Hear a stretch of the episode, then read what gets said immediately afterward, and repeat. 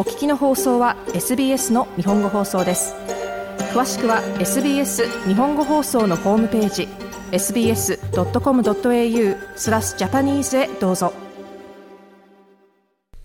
フェアワークコミッションがオーストラリアの最低賃金について決定を下しました。フェアワークコミッションは7月1日よりオーストラリアの約20万人の最も低い賃金で働く労働者が8.6%の賃金の引き上げを受けることになり、また270万人の労働者が5.75%の引き上げを受けることになるということを決めました。生活コストの上昇についていくことは最近ずっと話題になってきています。ミカエラ・キャッシュ影の雇用労使関係担当省は、労働党がその選挙での約束であった賃金を動かすということを果たせていないと述べており、また、グリーン党のアダム・バント代表は、労働党がコスト上昇圧力に十分な対処をしていないと述べています。一方で、労働党は、低賃金の労働者がインフレと戦うのを助けるためのフェアワークコミッションへの訴えを含んだ党ができる限りのことをしてきていると述べています。フェアワークコミッションが最低賃金、また特定の種類の仕事に対する最低賃金に関する最新の決定を下しました。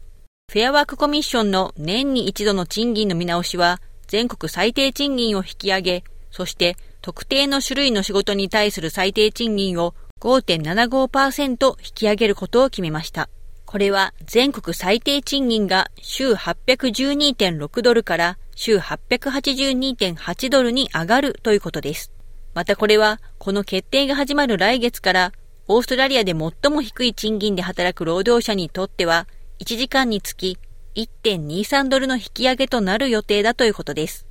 この賃金の引き上げは、特定の種類の仕事で最低賃金で働く労働者の約270万人に影響を与えることになります。しかし、約20万人のオーストラリア人にとっては、計8.6%の賃金の引き上げを受けることになるということで、このうちの一人であるジョアンナさんはこう語ります。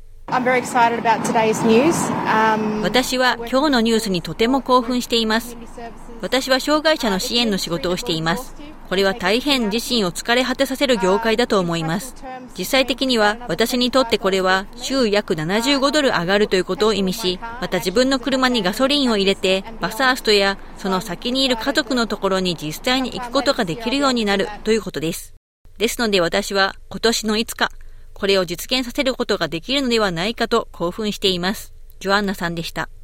また連邦政府のトニー・バーク雇用省はこれを歓迎しています。バーク雇用省は政府が上申書で労働者がインフレについていけることを確実にするよう賃金の引き上げをすることを求めたと述べています。彼らはこれらの決定の歴史の中で特定の種類の仕事における最低賃金に関して最良の結果を言い渡しました。政府はこのフェアワークコミッションの独立した審判の決定を非常に歓迎しています。昨年の決定が下されてから政府が家計をやりくりするのが困難な人々や最低賃金で生活をしている人々が、せめて最低限後戻りをしない場所にいるべきだと示したということもあって、この決定が下されています。バーク雇用省はこのように述べました。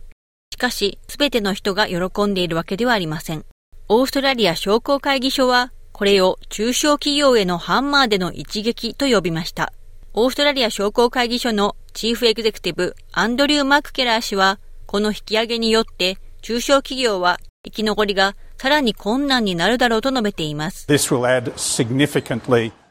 これはビジネスのコストを大幅に増やすことになるでしょう。我々はこれはサプライチェーンへのさらなる126億ドルのコストという意味になると見積もっています。これは特に中小企業に最も大きな影響を及ぼすでしょう。特定の種類の仕事への最低賃金を払うことになるのは中小企業です。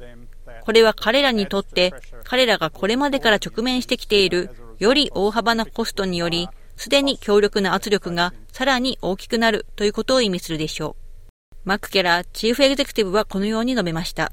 またマッケラーチーフエグゼクティブは、この賃金の引き上げは、インフレを煽り、金利を上昇させる可能性のある賃金と物価のスパイラルを引き起こすだろうと述べています。